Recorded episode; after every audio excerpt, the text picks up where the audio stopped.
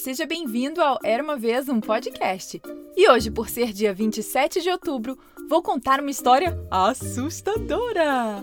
Bom, eu não acho que ela é tão assustadora quanto a da bruxa Baba Yaga, nem a cabeça da vaca, que você já deve ter ouvido por aqui.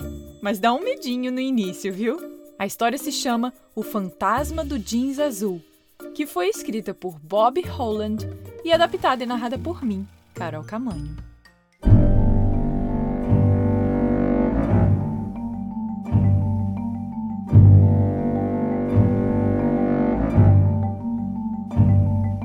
Era uma vez uma garota chamada Sofia que pediu ao seu amigo que fosse com ela até a sua casa de praia em um fim de semana no início da primavera. Ela queria que o lugar estivesse arrumado para o verão, mas Sofia se sentiu um pouco nervosa com a ideia de entrar lá sozinha. Então, a garota perguntou ao seu amigo Rafael se ele queria ir com ela. E como ele estava sempre pronto para viajar, os dois partiram para casa logo após o café da manhã. Rafael ficou surpreso ao chegar e encontrar a casa toda forrada de jeans azul. Vejo que você não se importa com minhas cortinas e toalhas de mesa, disse Sofia. Nem eu, mas fiz isso para ajudar. E agora ele descansa em paz, bem em seu túmulo. Bom, assim espero. Do que você está falando? De alguém que morreu? Cruz credo! Ele exclamou. O Sr. J. Billington Price. Ela respondeu. E quem é ele? Nunca ouvi falar. Então eu vou te contar sobre ele, disse Sofia se sentando diretamente em frente a uma daquelas cortinas de jeans azul. E começou a contar a seguinte história. No outono passado, eu estava saindo daqui para ir para Nova York, viajando no trem expresso. Quando olhei pela janela para ver a paisagem, o horizonte parecia girar em uma grande curva enquanto o trem acelerava. De vez em quando eu tinha a impressão de ver na minha visão periférica um homem sentado em uma cadeira três ou quatro números da minha frente, no lado oposto do vagão. Cada vez que via o formato da pessoa, eu olhava para a cadeira e via que ela estava desocupada. Tinha certeza de que era algum tipo de truque de visão. Até coloquei meu óculos, mas a cadeira estava realmente vazia. Não havia ninguém nela, com certeza. Mas quanto mais eu sabia que ela estava vazia, mais claramente eu via o homem pelo canto do olho. Somente pelo canto do olho. Isso me deixou muito nervosa. Então, quando outros passageiros entraram no vagão, eu temia que eles pudessem se sentar naquele assento. O que ia acontecer se eles fizessem? Daí uma bolsa foi colocada na cadeira. E isso me deixou bem desconfortável. Depois a bolsa foi retirada na estação seguinte. E logo depois, um bebê foi colocado no assento. Ele começou a rir como se alguém estivesse fazendo cosquinhas nele. Havia algo estranho naquela cadeira. Treze era o número. Quando desviei o olhar, tive a forte impressão de que uma pessoa sentada ali me observava. Eu não estava nem pensando em jogar naquele momento, mas queria me distrair. Eu precisava. Então, Ajeitei a mesinha que tinha no meu assento e tirei da bolsa um baralho e comecei a jogar paciência. Eu estava intrigada onde colocaram um sete de espadas e me perguntei em voz alta: para onde ele pode ir? Assim, uma voz atrás de mim falou: Jogue o quatro de ouros no cinco e você vai conseguir. Só que os únicos ocupantes do vagão, além de mim, eram um casal de noivos que estavam abraçados, uma mãe com três filhos pequenos toda atrapalhada e um pastor que estava lendo a Bíblia. Quem então haveria falado? Jogue o quatro, madame, repetiu aquela voz. Me arrepiei toda e olhei com medo por cima do ombro. A princípio, vi uma nuvem azulada como fumaça. Então, a visão clareou e vi um jovem que eu sabia por uma intuição sutil ser a pessoa vista e não vista, da cadeira número 13. Estava claro ali que ele era um vendedor ambulante e um fantasma. Ele era um fantasma de aparência muito comum, cordial e amistoso. Até mesmo tempo, seu rosto tinha uma expressão de total desespero e horror que o tornava ainda mais absurdo. Claro que não é bom falar com estranhos, mesmo sobre um assunto tão impessoal como um quatro de ouros. Mas um fantasma. Ah, não pode haver nenhuma regra de etiqueta sobre falar com um fantasma. Então, ele me mostrou como jogar todas as cartas e me pediu para colocá-las novamente. para que ele pudesse me dar algumas dicas bem inteligentes. Eu estava muito espantada e perturbada para falar. Só pude colocar as cartas por sugestão dele.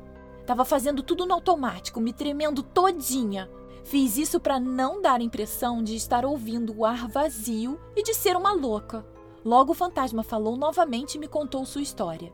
Moça, disse ele, estou andando de um lado para o outro neste trem desde 22 de fevereiro de 1890 e alguma coisa mais sete meses e onze dias. Todo esse tempo eu não troquei uma palavra com ninguém. Para um vendedor, isso é muito difícil, acredite. Você conhece a história do holandês voador? Bem, isso é quase o meu caso. Uma maldição está sobre mim e não será removida até que alguma alma bondosa. Ah, peraí, que eu tô botando a carroça na frente dos bois. Deixa eu te contar direitinho. Naquele dia, éramos quatro, viajando para casas diferentes. Um dos homens estava de lã, um de fermento de pó, um de botas e sapatos e eu de algodão. Nos encontramos na estrada, sentamos juntos e começamos a conversar. Esses caras contaram grandes mentiras sobre suas vendas o homem do fermento de pó aumentou a quantidade de mercadorias que ele havia vendido numa quantidade absurda. Com certeza ele não havia vendido aquilo tudo. Eu não. Admiti a pura verdade de que ainda não tinha conseguido fazer uma venda.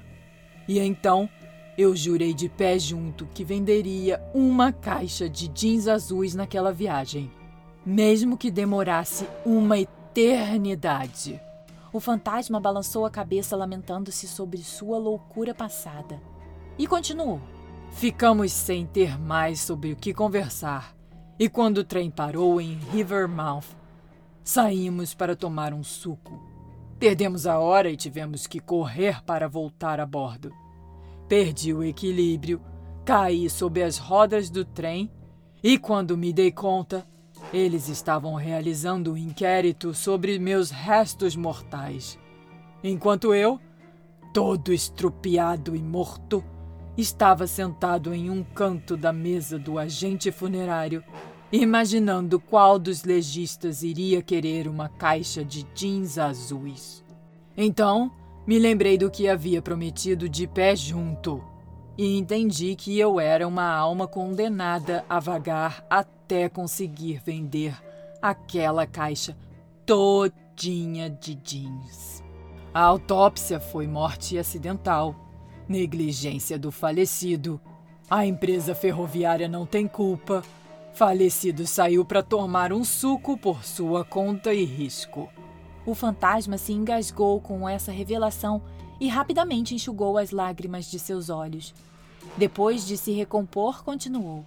Os outros vendedores ambulantes se encarregaram dos meus restos mortais e escreveram uma bela carta aos meus familiares sobre minhas qualidades sociais e minha conversa impressionante. Eu gostaria que tivesse sido menos impressionante daquela vez. Eu poderia ter mentido sobre as minhas vendas ou poderia ter dito que esperava mais sorte, sei lá. Mas depois desse juramento não havia nada a fazer. Para frente para trás, para frente para trás nessa estrada, na cadeira número 13. Eu ando por toda a eternidade. Ninguém suspeita da minha presença. Eles se sentam no meu colo e eu jogo com a sorte quando é um bebê legal, como foi dessa tarde. Eles empilham embrulhos, sacolas e até mesmo esses panfletos de trem em cima de mim. Jogam cartas bem debaixo do meu nariz. E cá para nós, alguns são péssimos. Não sabem de nada. E você, moça, foi a primeira pessoa que me percebeu. E, portanto, me aventurei em falar com você. Mas se você pudesse, acredito que não tenha nenhum uso para eles. Mas Se estiver disposta a fazer uma boa e sólida caridade, eu ficaria eternamente grato. Você não quer comprar esta caixa de jeans? Custa apenas 99 reais. E vou te dizer que, com essa qualidade, ela hoje é cotada não menos que 150. Vai levar, moça? O patrão tá maluco. A fala do pobre fantasma não era muito convincente, mas seus olhos tinham um brilho intenso e ansioso, o que era terrível. Algo tipo pena, medo, não sei o que. Me compeliu. Decidi ficar sem um edredom branco e dourado que pretendia comprar. Em vez disso, dei os 99 reais ao fantasma e peguei dele um recibo assinado J. Billington Price. Então ele sorriu satisfeito, me agradeceu com emoção e voltou para a cadeira número 13. Uau, Sofia! Que história incrível! disse Rafael. Várias vezes na viagem, embora não o visse, Sofia se sentia atordoada. Quando o trem chegou a Nova York, ela com os outros passageiros se levantaram e começaram a sair do trem. A garota sentiu como se uma mão forte estivesse a segurando pelo cotovelo e ajudando ela a descer a escada. Enquanto ela caminhava pela estação, sua bolsa estava leve. Sofia acreditava que o fantasma do trem caminhava ao seu lado, carregando a bolsa, cuja alça ainda permanecia em sua outra mão. Na verdade, uma ou duas vezes ela pensou em ter sentido o toque de dedos frios contra os dela.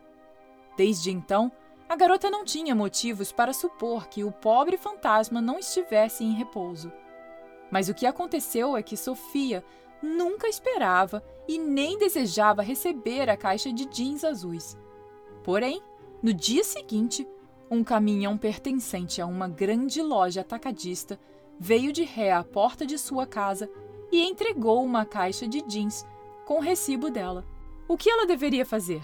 Ela não podia vender os jeans azuis, então Sofia mobiliou sua casa de praia com eles. Rafael olhou incrédulo ao redor da sala coberta de jeans azul e disse: Foi muito gentil da sua parte, eu tenho certeza. Mas, sinceramente, eu teria comprado o edredom. Fim. E aí, gostou dessa história? Eu adorei! E você ficou com medo ou até que foi tranquilo? Ouça também as três histórias assustadoras que já contei por aqui: a bruxa Baba Yaga, a cabeça da vaca e a bola mágica da bruxa. Vou deixar aqui na descrição dessa história o link para você ouvir. E lembre-se de apertar o botão de seguir do Spotify, Apple ou Google Podcasts, Deezer, Amazon Music ou no seu agregador favorito para você não perder mais nenhuma história, pois todo dia 7 e 17 tem história nova por aqui e às vezes dia 27 também.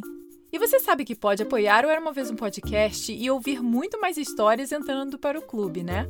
Lá já tem mais de 60 histórias exclusivas, incluindo versões mais calmas e relaxantes perfeitas para a hora de dormir, e tem também acesso antecipado de até seis meses de histórias que entrarão por aqui.